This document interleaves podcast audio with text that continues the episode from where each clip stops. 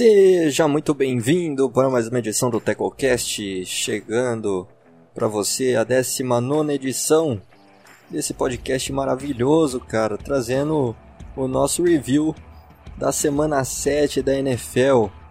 Olá a todos, eu sou o Thiago e hoje tenho aqui meu grande companheiro de perfil, Eduardinho. E aí, Eduardinho, você tá bom, cara? Porra, Eduardinho, você pega pesado, hein, velho? é, tô bem, cara. Tamo aí pra mais uma semana aí. Vamos falar dos, dos principais jogos da rodada. Bom, é isso, cara. Se ainda não conhece a gente, entra lá no Twitter e segue EntreTecos. Você vai ficar por dentro de tudo que acontece no mundo da NFL e também acompanhar o nosso conteúdo.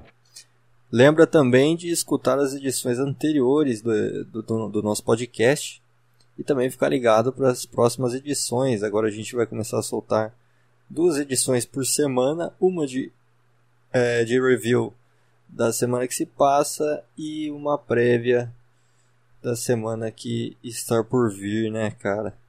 Então, amanhã. Amanhã não, cara. A gente tá gravando na terça-feira, então amanhã sai esse review aqui da semana 7 e na quinta-feira sai a prévia, né? Na quinta-feira à tarde, antes do, do Thursday Night, sai a prévia para a semana 8. Bom, a gente separou aqui, né, os principais os quatro, os quatro principais jogos que a gente teve nessa semana 7 pra gente estar tá comentando aí os principais pontos de cada um. É isso, Dudu. Quer falar mais alguma coisa na introdução, cara? Quer dar um comentário aí? Não, não, cara, é... tô tranquilo, só não me chame de Eduardinho de novo, tá? Muito obrigado. Demorou, Eduardinho, vamos lá. Sem mais delongas. Bom, vamos começar falando de Cleveland Browns contra Cincinnati Bengals. Jogo lá em Cincinnati, vitória de Cleveland por 37 a 34, cara. Foi um jogo de muitos pontos, né, cara? A gente teve os Browns conseguindo chegar a 5 vitórias na temporada, enquanto, enquanto a equipe de Cincinnati chega a 5 derrotas. O que, que você achou dessa partida? É, jogo decidido no finalzinho ali, cara. Touchdown recebido pelo People Jones na endzone para deixar os Browns com a vitória. Né? É, foi um grande jogo, né, cara? A gente teve várias alternâncias de placar, principalmente no último quarto. O Baker Mayfield conseguiu fazer outra, outra grande atuação, né? Depois de uma semana horrorosa que ele teve na semana passada. Ele Conseguiu uma boa atuação, cinco passos para touchdown. Principalmente naquele último quarto ele, ele, jogou muito bem. Infelizmente a gente teve a lesão do Odell, né? Do Odell Beckham Jr., que a gente vai falar mais pra frente tá fora da temporada. Mas foi um grande jogo para os Browns. E falando dos Bengals, a gente teve de novo a defesa dos Bengals sabotando o plano de Joe Burrow, né? Acho que já é o terceiro ou quarto jogo que isso acontece. O Burrow tenta, ele corre atrás do placar o tempo todo, é, tudo bem que a gente já viu ele, ele, cometendo os erros dele, mas eu acho que ele sempre consegue, ele nessa temporada ele sempre conseguiu colocar os Bengals, exceto contra contra os Ravens, ele sempre conseguiu colocar os Bengals em condição de ganhar um jogo. Mas a defesa simplesmente não resiste. É, muitos erros defensivos. Parece que na hora H a defesa já chega no, no último quarto muito cansada, ela não consegue não consegue resistir, assim como não conseguiu resistir à pressão do, dos Browns no, no último quarto, né? É, cara, assim, é, cara, assim o, o Baker Mayfield começou muito mal a partida, né? E é até um tópico que a gente tem que falar sobre ele, né? De qual é o verdadeiro Baker Mayfield. É aquele que conseguiu uma virada com um passe muito bonito, por sinal, para Peoples Jones na endzone nos últimos segundos da partida? Ou é aquele Mayfield do primeiro e do segundo quarto? O Mayfield teve, assim, ele melhorou ao decorrer dos quartos, né? Ele melhorou, melhorou bastante, inclusive. Os dois primeiros quartos dele, né? O primeiro tempo dele foi bem ruim, cara. Foi bem ruim, errando passes fáceis. É... O, o, jogo, o jogo terrestre do, dos, dos Browns com o Karim Hunt foi muito bem. Foi muito bem, isso foi importante. E sem o Nick Chubb ainda, né? Mas o Hunt é um running back excepcional, deu conta. Só que, cara, o Mayfield tava assim. Parecia que ia ser um daqueles dias de, de tragédia pro Baker, cara. Teve diversas situações, cara, de marcador do, do wide receiver conseguir a separação e ele errar o passe simples. Tomar decisões equivocadas, flertar com interceptações muitas vezes. É... E a gente fica com essa dúvida, né, cara? Os Browns vão, vão ser assim até o final da temporada? Será que o, que o Mayfield é, o quanto ele o quanto ele tá seguro, né, cara, com esse, com esse time de Cleveland, que é um bom time, cara. É um bom time. E o quanto que ele pode sabotar essa equipe. Então, é, é o que você falou, o que a gente está acostumado a ver o Mayfield, a irregularidade do Mayfield dentro de jogos durante a temporada, a gente vê numa partida. Ele começou muito mal, mas de repente no, no terceiro e no último quarto acendeu uma luz nele e ele conseguiu trazer a virada pro, pro, pros Browns. É um, é um jogador muito regular, né? Eu ainda não consigo decidir qual Mayfield ele é, igual você perguntou aí. Para mim ele teve uma melhora em relação à temporada passada. A troca de head coach para mim foi, foi fundamental para essa melhora. Mas ainda assim ele, ele tá muito inconsistente. Nessa temporada, ele fez um jogo ruim na semana 1, teve um rate de 65 aquele jogo contra, contra os Ravens, não deu nada certo para ele naquele dia. Ganhou quatro partidas seguidas, é um, é um bom número, mas contra, contra times medianos e ruins. É, com todo respeito ao Cowboys do senhor aí. Não, é, o mas... Cowboys é uma porcaria, não é parâmetro não. ele, ele ganhou quatro partidas seguidas e na semana 6 ele teve aquela atuação horrorosa contra os Steelers, né? É teve 119 jardas, dois, duas, inter, duas interceptações e um rate de 54.9. Então, assim, parece que em jogo grande ele trava. Eu não sei se se é, se é o psicológico dele que, que sabota ele, que, que ele não aguenta a pressão. Eu não sei se são os outros times que já, que já vem preparado melhor para o plano de jogo dele. Mas parece que em jogo grande ele trava. Então, assim, para responder qual Mayfield ele, ele é, acho que a gente tem que esperar mais um pouco. Ele tem. Os Browns ainda tem grandes jogos na temporada, tem um jogo contra os, contra os Raiders, vai ser um bom jogo para testar isso, porque o Raiders vem numa batida boa. Ainda tem de novo os Steelers, tem o Ravens pela frente, então acho que, que no final dessa temporada aí, com esses jogos importantes, a gente vai conseguir dar uma, ter uma direção melhor do que, que o Mayfield vai vir se tornar. Se chegar no playoff, a gente tem que, tem que esperar para ver o comportamento dele diante desses jogos, dependendo de quem pegar. Exatamente. Falando agora da lesão do Odell Beckham Jr., o Odell rompeu o ligamento cruzado anterior do joelho, está fora da temporada, né? Mas não pela atuação dos jogadores recebendo que foram os recebedores dos Browns nessa partida, né? Tanto o Peoples Jones, o Landry nem se fala, né? Ele é o o wide receiver 1 agora da equipe, porque é um ótimo recebedor. Próprio, e também. O próprio Harrison Bryant teve uma partida boa. Então, exatamente, cara. É, a gente tem que falar também que os, que os, Browns também jogaram sem o Austin Hooper, que hoje é um dos tarentes mais bem pagos da liga, mas que está sendo, de certa forma, ofuscado pelo, pelo Bryant, cara. É, calouro, né? E, e assim, o, o Hooper até o momento não não encantou como encantou no ano passado nos Falcons. É. é realmente o, o Austin Hooper não está conseguindo ter o mesmo desempenho que ele teve na temporada passada. Tá fora de vai ficar fora de alguns jogos aí agora, né? Porque se eu não me engano ele tá com a apendicite, né? Uhum. Então, assim, é uma baita chance para o Bryant ainda é, consolidar o trabalho dele. Ele. Bryant já tem. Assim, não são números expressivos, mas para um, um calor ele tem 120, 126 jardas e 3 touchdowns na temporada e teve recepções importantes contra os Bengals.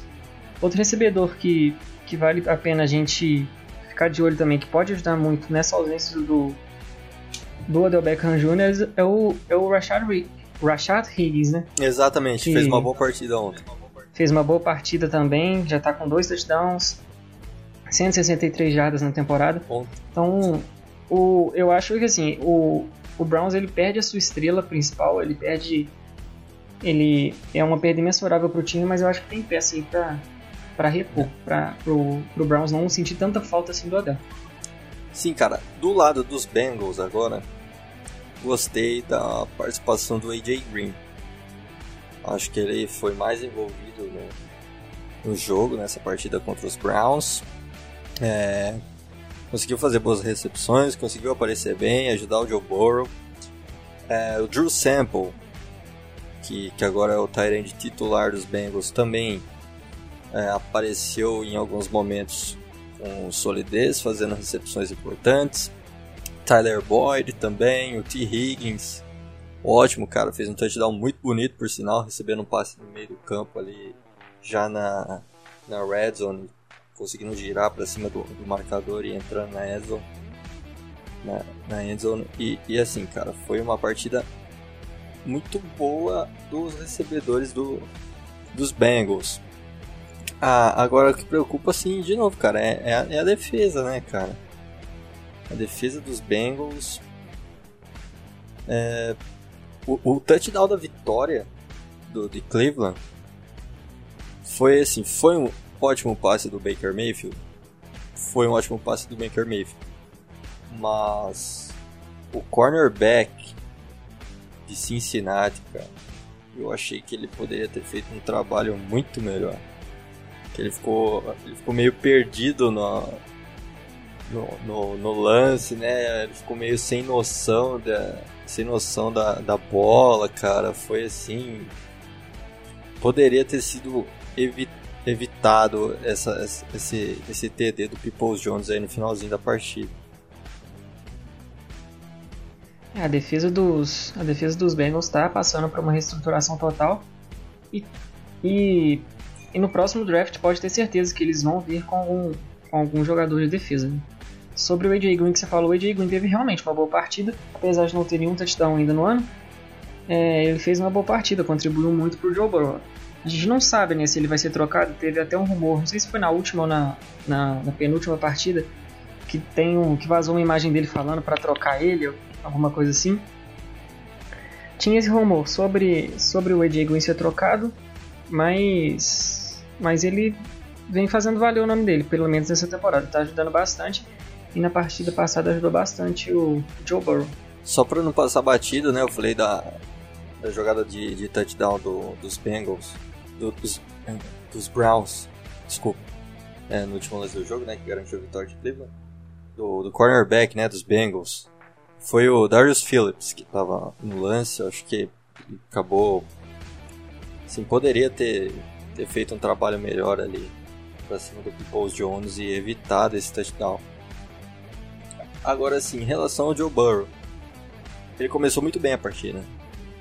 Começou muito bem a partida, até porque o jogo terrestre da, da equipe dos Bengals não estava encaixando com o Giovanni Bernard, né? O Joe Mixon faz falta sim para esse ataque. E, e as trincheiras ali dos Browns estavam conseguindo anular todas as tentativas de, de jogada terrestre da equipe do, dos Bengals. Só que eu achei também que o Joe Burrow oscilou bastante durante a partida. Eu acho que não foi uma partida sólida é, de ambos os quarterbacks. O Joe Burrow teve mais, mais solidez do que o, que o Mayfield. Oscilou menos, mas também oscilou. O Joe Burrow também flertou em algumas situações importantes com interceptação. É, ficou muito perto de ser interceptado em diversas bolas, cara, que chegou a queimar na mão da, da secundária do jogador de Cleveland. E, e, e, assim, é algo que também é natural por ele ser calouro, por, mais, por melhor que seja. Também, como disse, cara, é algo natural por ter que passar tantas vezes a, a bola né, né, nesse, nesse time. Uma hora ele vai acabar oscilando, né? Exatamente, né? Ainda mais com, com o Joe Mixon fora. E dadas as circunstâncias que ele, que ele joga, né? Aquela linha ofensiva que, pelo amor de Deus, é, o Joe Burrow foi sacado quatro vezes na partida contra os Browns. Teve uma interceptação e mesmo assim teve 406 jardas e 3 touchdowns. Então assim, claro, ele comete os erros de calor dele, mas é, eu acho que o Joe Burrow ainda está fazendo milagre pelo time que ele tem, porque a linha ofensiva dele é, é triste. Bom, vamos passar agora então para outro jogo decidido no finalzinho. no estouro do, do cronômetro que foi Detroit Lions contra Atlanta Falcons. Os Lions venceram essa partida lá no Mercedes-Benz Stadium, na casa dos Falcons, por 23 a 22. E cara, outra virada dos Falcons, hein? Que os Falcons tomaram. Outra virada. Os Falcons têm imã de, de pipoca, velho. Que é isso? O que, tá acontecendo? Outra, outra falconizada, né? Como a galera diz aí. É, novamente, os Falcons pecam no final do jogo e não conseguem sair com a vitória. Falando no geral, sim, foi um bom jogo. Eu acho que os dois QBs, tanto o Matt Stafford quanto o, quanto, quanto o Matt Ryan, jogaram muito bem. É, os dois passaram para mais de 330 jardas, o número dos dois ficou muito perto ali, assim como o rate deles. O rate deles também ficou muito próximo. É, o Kenny Golladay, para mim, teve outro bom jogo, jogou pra caralho. É, 6 recepções e 114 jardas. Não sei se você viu, ele teve uma, uma recepção espetacular no meio de, de dois jogadores dos, dos Falcons. E pelo lado dos Falcons, eu acho que o Matt Ryan ele conseguiu distribuir bem o jogo com, com os wide receivers, né? Todo mundo trabalhou nesse jogo para os Falcons. Russell Gage, Calvin Ridley, Julio Jones. Então, assim, eu acho que é, de ponto positivo, nessa partida para os Falcons, eu coloco principalmente como o Matt Ryan conseguiu distribuir o jogo para os seus wide receivers. Foi muito legal de ver, de verdade. É, e o Todd Gurley também ajudou e não ajudou o Falcons, né? Exatamente. Ele teve dois touchdowns, mas como falaram aí, ele fez o touchdown da derrota. Que a gente viu o que aconteceu, né? Quer comentar algo aí sobre isso? É, cara, o Todd Gurley, ele simplesmente tinha que cair ali na linha de uma jarda que seja, né? Pra se não entrar na endzone para não devolver a bola para equipe do Detroit e só fazer a Atlanta gastar o relógio e sair com a, com a vitória, mas ele acabou é, sem gente... querer ali, é, ultrapassando a linha de gol, anotando o touchdown, foi engraçado porque a equipe do... É, é raro Os isso, Os Lions né, comemoraram cara? o touchdown você dos Falcons, vê a equipe né? que tomou o touchdown comemorando que tomou um touchdown. Inclusive sim, sim. até as, as zebras ficaram com um pouco de dúvida se tinha entrado ou não e os jogadores do, dos Lions todos, não, foi touchdown, foi touchdown. então, tipo... O que aconteceu, assim, é, foi, é muito parecido com, com o que rolou no Super Bowl 46, né? Do, quando os Giants estão no ataque, falta um minuto para acabar o jogo e a defesa do Patriots abre, abre o caminho para ele, pro armado Bradshaw passar Sim. e fazer o touchdown. O Bradshaw também naquela, naquela jogada tentou frear, não conseguiu, só que a diferença é que a defesa dos Giants conseguiu segurar o Tom Brady depois e a dos Falcons não conseguiu segurar o Matt Stafford. Exatamente, exatamente, cara. É, Atlanta agora chega a ficar com um 6, né? O recorde na temporada. E cara, assim. É, teve aquela virada para o Dallas Cowboys. Agora tem outra virada para a equipe do Detroit. Teve virada pros Bears também. Teve a virada pros, pro Nick Foles, tá? Cara, eu sinceramente não acho que esse time dos Falcons, é, a defesa tem muitos problemas, tá? A defesa, assim, é uma defesa fraca. Mas eu não vejo esse time dos Mas Falcons uma incomodar, é. de, de um 6 na temporada. Eu não acho que seja um time pra top 5 do draft, sabe? É um time poderia ser mais competitivo, poderia competir, poderia chegar aos playoffs. O que, que acontece com os Falcons, cara? É até uma questão, né? Gente. Muita gente fala, ah, os Falcons não sabem fechar jogo. Cara, eu acho que. Que eu acho essa parada já tá mais emocional na cabeça da defesa. Assim, ah, não dá para comparar com, com o Super Bowl, né? Porque muita, muita gente que tava naquela, naquele Super Bowl não tá mais hoje no time. Mas assim, é, parece que é, que é um tipo de trauma. Quando os Falcons tomam a virada pro, pro Cowboys, depois toma a virada pros Bears, aí ele chega naquela. naquela. nesse último jogo. Porra, se, os, se os Lions fizerem um touchdown, viram um jogo. Você acha que não bate a pressão na cabeça dos, dos Falcons por tudo que já rolou nessa mesma temporada, semanas atrás? Então, assim, eu acho que essa defesa ela, ela pode parecer bobo isso, mas a defesa está abalada emocionalmente quanto a isso. É, é o que você falou, Sim, não, não, não é um time de 1-5, a defesa não é de, toda, de todo ruim. O Keanu Neal, pra mim, tá jogando muito bem, só que para mim tá traumatizado essa defesa em relação ao final do jogo. Quando eles veem uma situação que eles podem perder, é, parece que dá um lapso mental neles e eles não conseguem fazer nada. Sim, cara. E do lado do Detroit, é... há uma vitória que coloca os Lions é... 3-3 na temporada, cara. E, e, e, tipo, dá pra sonhar com os playoffs sim. A gente colocava os Lions aí antes de começar como um dos piores times, porque ninguém confia. Eu não vou falar que ninguém confiava, assim, porque acho que ainda ninguém confia no Matt Patricia e no coach staff de um modo geral de Detroit. Mas, cara, é um time que tem um ataque muito bom. É um time que tem um ataque muito bom. A defesa também tem os seus problemas, mas dá sim para os Lions chegarem aos playoffs nessa temporada. É, gostei, o DeAndre Swift, calor, o running back, que é um dos melhores running backs da classe, para alguns até o melhor, começou a ser mais envolvido no plano de jogo, começou a ter mais carregadas, não tá, não estava entendendo sinceramente o porquê que o volume dele estava tão baixo assim esse ano. Então ele começou a aparecer mais no plano de jogo da equipe do, do, dos Lions. O Kenny Golladay, que perdeu as primeiras semanas por lesão, voltou e voltou muito bem porque ele é um baita de um wide receiver. Quando ele está saudável, quando ele está em campo. É, Subestimado, o... diga-se de passagem. Não, demais, demais, cara.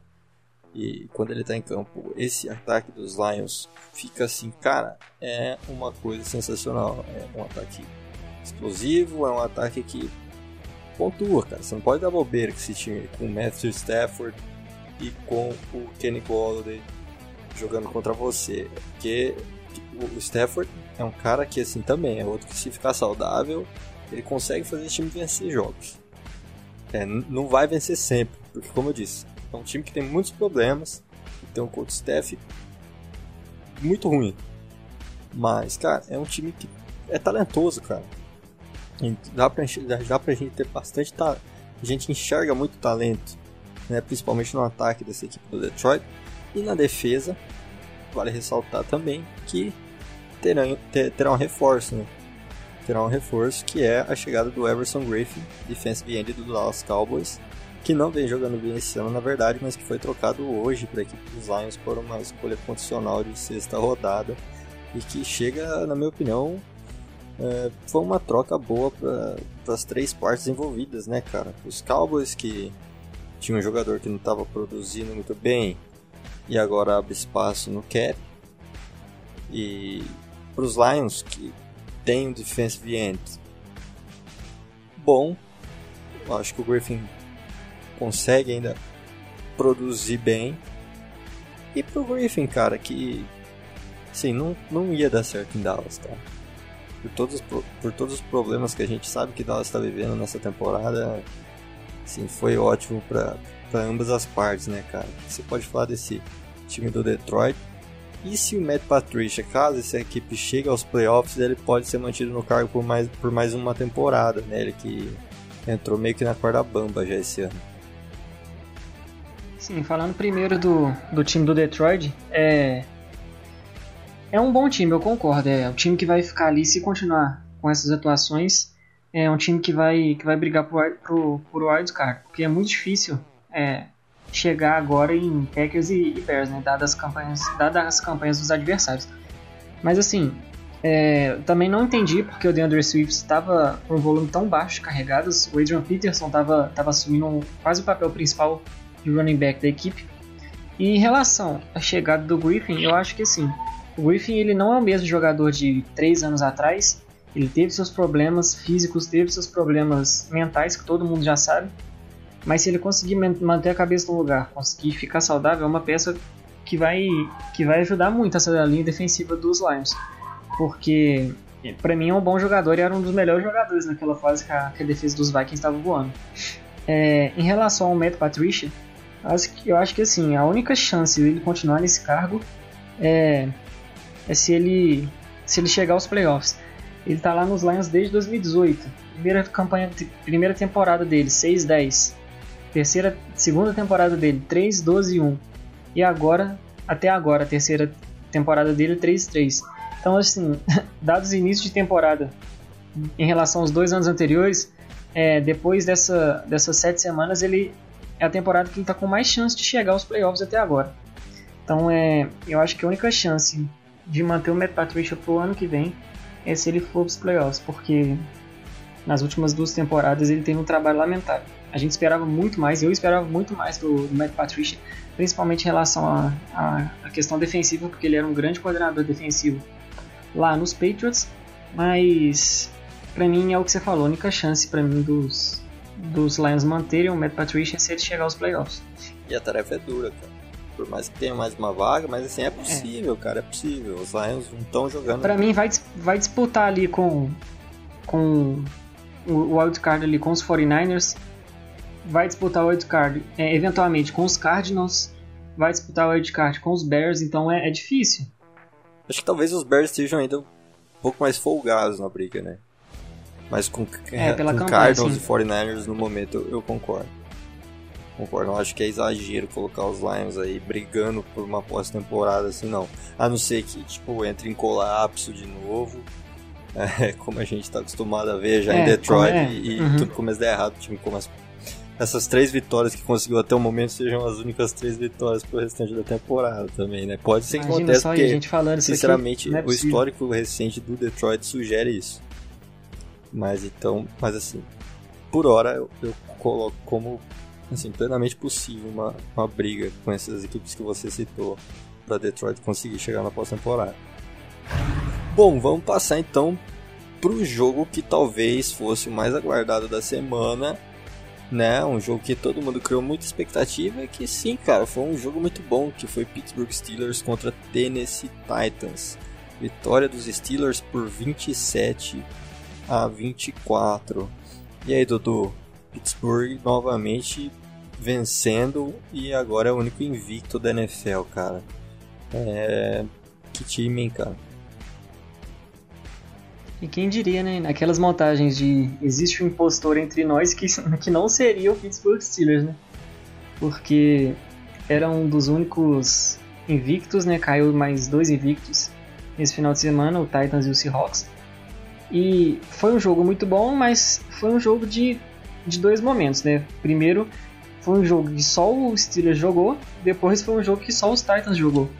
É, o Steelers chegou a abrir 27 a 7 no terceiro quarto fez 27 pontos e depois só deu o Titans, né? O Titans mostrando seu poder de reação aí e o Titans também que não tem sossego, né? Toda semana é na emoção, toda semana é na raça.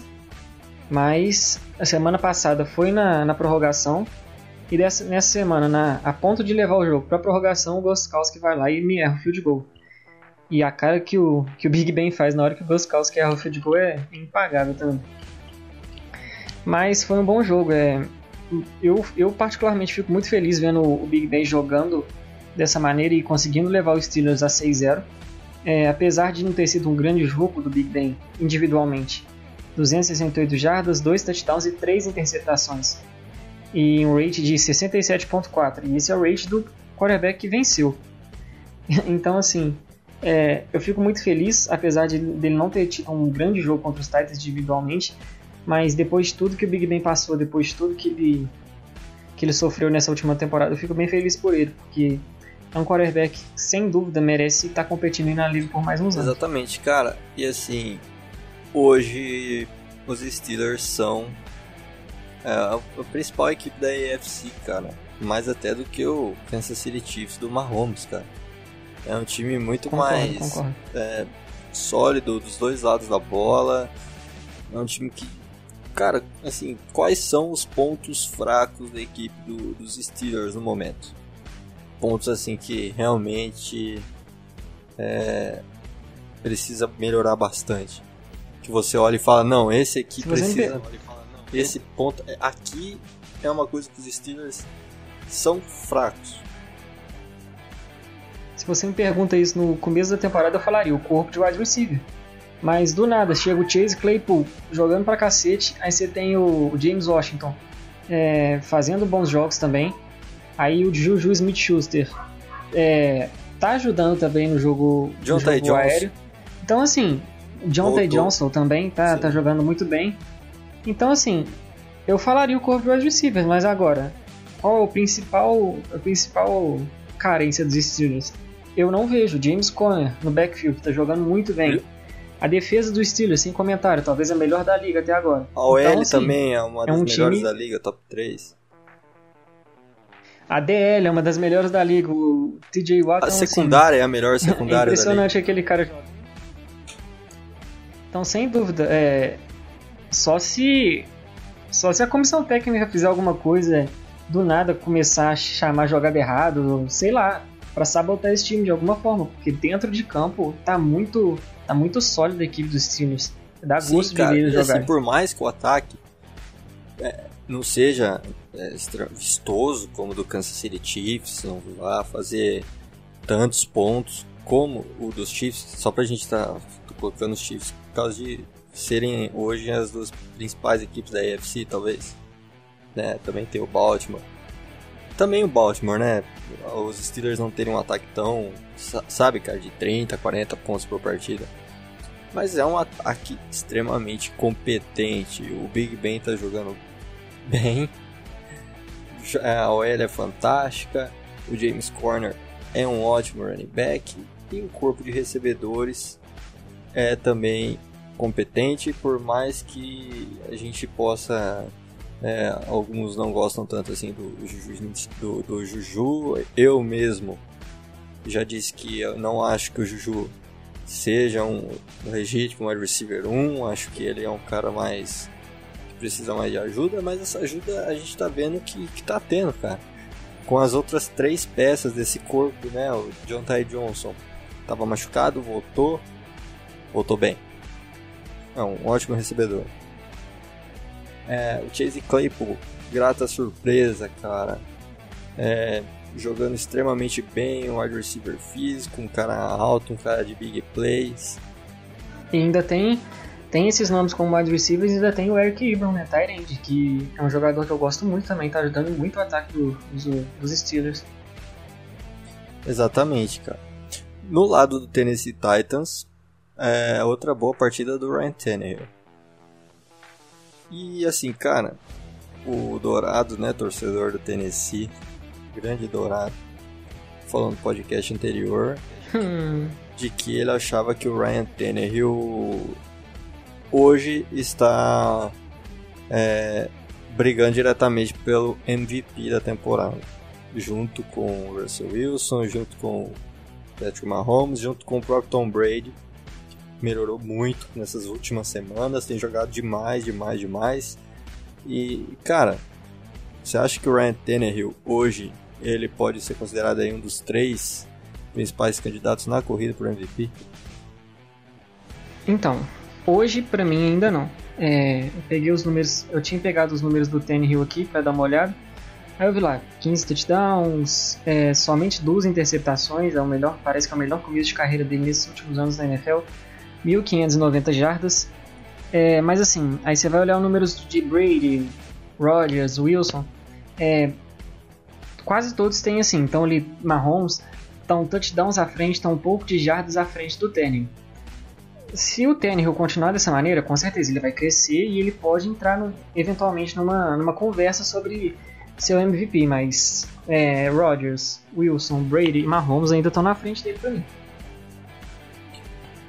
É, cara, assim. Acho que o Tannehill pode conseguir ficar entre os três. Acho que. É que assim. Eu, vejo uma, uma... eu não sei se ele consegue se manter nessa. Nessa corrida. Por mais que ele esteja jogando bem. É, pra ser MVP eu acho um pouco forçado aí. Sim, eu não vejo os números dele crescendo tanto, porque o, o Titan se apoia muito no Derrick Henry, né? muito no jogo corrido. Então, assim, eu não vejo o, o Tannehill é, vindo para para passar muitas jardas até o final da temporada para alcançar e talvez passar esses caras na estatística, sabe? Então, assim, é, eu acho difícil chegar estatisticamente falando, mas é, às vezes citar ele, igual a gente está citando agora numa conversa de MVP mais para frente, seja, seja normal. Não, não acho que ele vai ganhar. Para mim vai ficar entre o Wilson e o Rodgers e o Brady. É, mas é, é, eu acho difícil o Tannehill chegar. Exatamente, esqueci até de citar o Rodgers, cara, olha que absurdo. É, é... Porque ele teve duas pick six, é. aí você já esqueceu dele. Não, é assim, cara, é... Perdão, esqueci de citar o Rodgers. É os três hoje na corrida pelo MVP.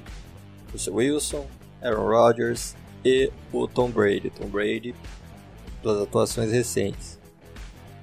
Agora sim, o Ryan Tannehill é justo ser citado hoje pelo momento que ele está vivendo com o Tennessee.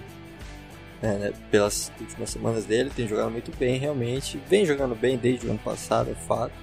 Então acho que citar ele nesse momento é, é justo, cara. É justo. Mas. O que já é uma grande vitória para ele também. Exatamente, porque depois que ele passou em Miami, depois que ele passou em Miami com a Dan Gaze, com aqueles técnicos, acho que se não me engano ele pegou um pouco do, do Rex Ryan lá também, posso estar enganado. Mas é. agora é já uma vitória para ele, tudo que ele tá passando agora, sem dúvida. Sim, cara, exatamente. Para fechar, então, vamos falar do Sunday Night Football, que foi talvez a melhor partida da temporada. Que partida foda, cara, pelo amor de Deus. Seattle Seahawks perdendo para o Arizona Cardinals fora de casa por 37 a 34 no overtime. É, cara, um jogo que teve assim de tudo, cara. Que jogo incrível, velho. É assim, para mim, como torcedor dos 49ers, é até estranho falar isso, mas eu queria, é, seria melhor se o se o Seahawks ganhasse, porque dificilmente o 49ers vai alcançar o Seahawks é, na liderança da divisão, mas acabou que os Cardinals ganharam. Parabéns, seu Russell Wilson. Mas assim, é, de toda maneira, é, foi o melhor jogo da rodada, sem dúvida. No começo do jogo parecia que seria aquela, né? Porra, é, o Russell Wilson já começa aqui com o um passe pro Lockett, já, já arrebentando. Os caras já, já abrem 20 a 7 no, no meio do segundo quarto e isso aqui já tá decidido. Primeiro, primeiro tempo acaba, acaba 27 a 17, agora os Seahawks só vão controlar o relógio e vai vencer a partida, mas a resiliência do time do, dos Cardinals para buscar o resultado, foi muito legal de ver. Kyler Murray, depois de sofrer algumas semanas aí no ataque, conseguiu ter, ter uma boa partida novamente. E o Christian Kirk também, aparecendo depois de, depois de muito tempo, né? Porque estava sumido. Teve dois touchdowns no jogo. Não, contra o Dallas, filho. Sumido? Contra o Dallas. Kirk? Christian Kirk. Não, é, mas eu falo assim. ah, tá, em jogo, jogo, jogo valendo, é verdade. Jogo valendo sim. Amistoso, jogo amistoso não conta. jogo treino não, mas, é, é, contra, realmente, contra o Dallas, até, pô, contra o Dallas até o Kenyan Drake, o que o Kenyan Drake fez contra o Dallas. É. Então, assim, é, são nomes importantes aparecendo em momentos chave da, da temporada. O, o running back, o Chase Edmonds, é, jogando, pra mim, jogou melhor do que o Kenyan Drake, apresentou mais coisa do que o Kenyan Drake apresentou, então mais uma grata surpresa para os Cardinals. E, e eu, chegou um determinado momento do, do overtime que eu falei, não é possível que isso vai terminar empatado de novo, né? Porque a gente já teve uns anos atrás em um overtime com Seattle e Arizona terminando empatado, 6 a 6 Os dois times erraram field goals na, no overtime, então eu falei, nossa, isso vai terminar empatado de novo, só que dessa vez vai ser um jogão. Só que o Sr. Zane Gonzalez foi lá e resolveu desfazer a cagada que ele já tinha feito. É, cara, e interceptação do Russell Wilson também no overtime, né? Isaiah Simmons, né? A gente, Isaiah Simmons, cara, a gente, não, a gente... A, gente não entendia por que, que ele estava se recebendo tanto pouca chance. Eu, eu vi um, uma estatística dele hoje, acho que ele tinha jogado 20% dos snaps do, dos Cardinals até agora na temporada. Então, um cara que foi escolhido numa posição tão alta, que foi uma bela escolha dos Cardinals, porque, assim, é, ninguém, os Cardinals acho que não esperava que sobrasse assim, um, um, talento tão, tão grande quanto o Isaiah Simmons para ele. Jogar só 20% dos snaps, agora eu acho que com essa interceptação ele vai, vai ele pode ganhar mais chances no, na defesa do time. É, cara, e não tava jogando também nessa partida. Ele colocou, tá, apareceu né, no overtime ali, interceptou o Russell Wilson e deu a vitória pro Arizona, cara. Pois é, fez uma leitura belíssima, recuou para marcar o passe é, cortou bem a, a rota do, do wide receiver, então... Sim, ele é ótimo. É, toda é aquela ótimo. versatilidade que a gente fala dele, ele, ele provou, numa jogada só.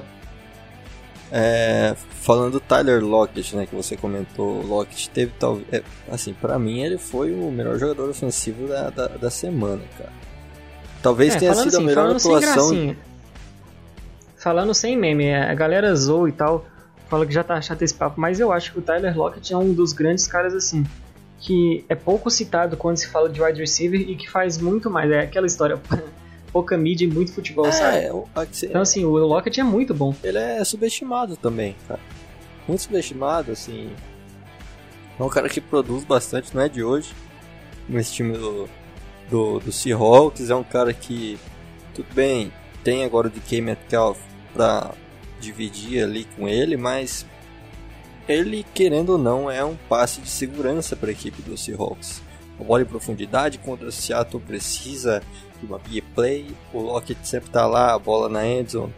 O Lockett sempre tá lá, entendeu? Então, cara, talvez tenha sido a melhor atuação de wide receiver até agora na temporada. Foram 200 jardas, 15 recepções e 3 touchdowns. Foi a segunda partida dele no ano de 3 touchdowns. Então, ali ó, Tyler Lockett com dois hat-tricks já em 2020, né? Se bem Os que três touchdowns belíssimos, né? é, se bem Que que o primeiro também hat-trick dele nesse ano também foi não, aí não era jogo treino ainda porque tinha o deck. Foi contra foi contra a é só Dallas. contra o Cowboys que essa parada acontece. Então até, então até esse momento aí desse jogo de Seattle contra os Cowboys ainda não era jogo treino. É, ainda valendo, então pode contar assim, esses dois hat-tricks pro, pro Tyler Lockett, cara, que fez uma outra partida assim fantástica, foi sensacional, cara, pra quem tem no fantasy, tipo eu assim, que conseguiu perder o jogo mesmo com o Lockett fazendo mais de 40 pontos. É, eu consegui perder o jogo também deixando o Christian Kirk no banco, né? Então, assim. É, e a divisão agora ela fica. É, qual a situação, né, cara? Assim, os, os Cardinals, eles com essa vitória pra cima de Seattle entram de vez na briga pela NFC West. O Seattle ainda é o favoritaço dessa divisão. Lembrando que a gente teve o Los Angeles Rams vencendo e vencendo muito bem a equipe do Chicago Bears, principalmente defensivamente. Eu acho difícil qualquer time ameaçar. Não, não tô falando pra zicar, de verdade. Acho difícil qualquer time ameaçar o Seattle na, na liderança da divisão. É, claro, passa muito do que vai acontecer na próxima semana. O Seattle tem um jogo complicado, apesar dos 49ers ter perdido peças importantes. Al- Alguns jogadores vão voltar na próxima semana, né? Com Alexander, Tevin Coleman, talvez o Richard Sherman. Então, o Seattle ele tem um jogo complicado na próxima semana. Então, se o Seattle Seahawks perderem o jogo para os 49ers e os Cardinals não podem ganhar, porque os Cardinals estão de bye. Mas vai lá, o- os Rams ganham. Então, assim, eu acho que pode pode ameaçar, chegar a ameaçar, chegar perto. Mas eu acho que em relação ao ao restante da temporada é muito difícil alguém alguém passar o Seattle na, na liderança, porque é um time muito sólido, o Russell Wilson está jogando muito bem. E eu acho que não vai dar esse mole de perder igual perdeu de novo pro, pros Cardinals. É, e Los Angeles tem um jogo na semana que vem que é contra o Miami Dolphins, estreia do Tua. Tua Tagovailoa. Exatamente, estreia do Tua Tagovailoa. É, assim, Miami vem mostrando qualidade, né, nessa temporada. É um time arrumadinho ali, principalmente no ataque. Mas é um jogo palpável pro, pro Los Angeles Rams. É, inclusive, acho que en- entra como favorito, né? Porque tá jogando bem esse ano. E então os Rams são favoritos nessa partida. É uma vitória palpável para a equipe do Los Angeles, que pode eventualmente, com uma derrota do Seahawks para os 49ers, acabar colocando aquele ponto gigante de interrogação dentro da NFC West, que é hoje a melhor divisão da NFL. Divisão que tá correndo risco nesse momento de enviar três times pros playoffs, cara. Quatro? Então, assim, Times para os playoffs.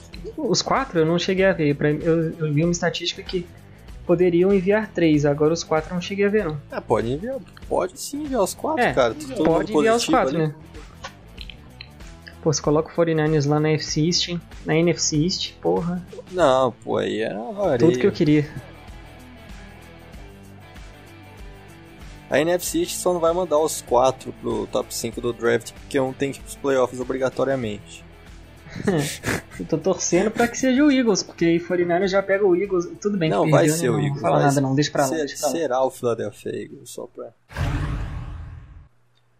Bom, é isso então. Acho que a gente conseguiu comentar bastante coisa sobre esses quatro principais jogos da semana 7, né, Dudu? É, e chegando ao fim, Sim, mais uma isso. edição do TecoCast, cara. Agradecendo você aí pela participação. É, fazia uns dias que você já não fazia o podcast, tava até com saudade, cara. Ah, que isso, cara. Eu que, eu que agradeço aí. Tamo junto, mano.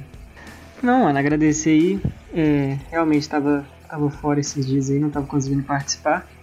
Acho que minha vacância só não foi maior do que a do, do Abido, né? Porque já tem um tempo também que ele, que ele tá banido desse podcast aqui que ele não participa. Mas. Mas tamo Verdade. junto. É, semana que vem talvez não estarei, mas quem sabe na próxima semana. Sim, sim, cara. Estaremos sempre aí. Se não for você, pode ser o Leandro, pode ser o, o Dourado. Pro Abdo tá um pouco mais difícil nesses últimos dias. Tá participando do podcast, mas. Cara, é isso, né, cara? Encerrando mais uma edição. Muito obrigado para você que está nos escutando até agora. Espero que tenha gostado do episódio. E escute os próximos episódios. Escute os episódios anteriores que você ainda não escutou. E segue a gente no Twitter, cara. Arroba Entre Tackles. Perfil muito legal para você ficar por dentro de tudo que acontece no mundo da NFL. Valeu a todos. Falou.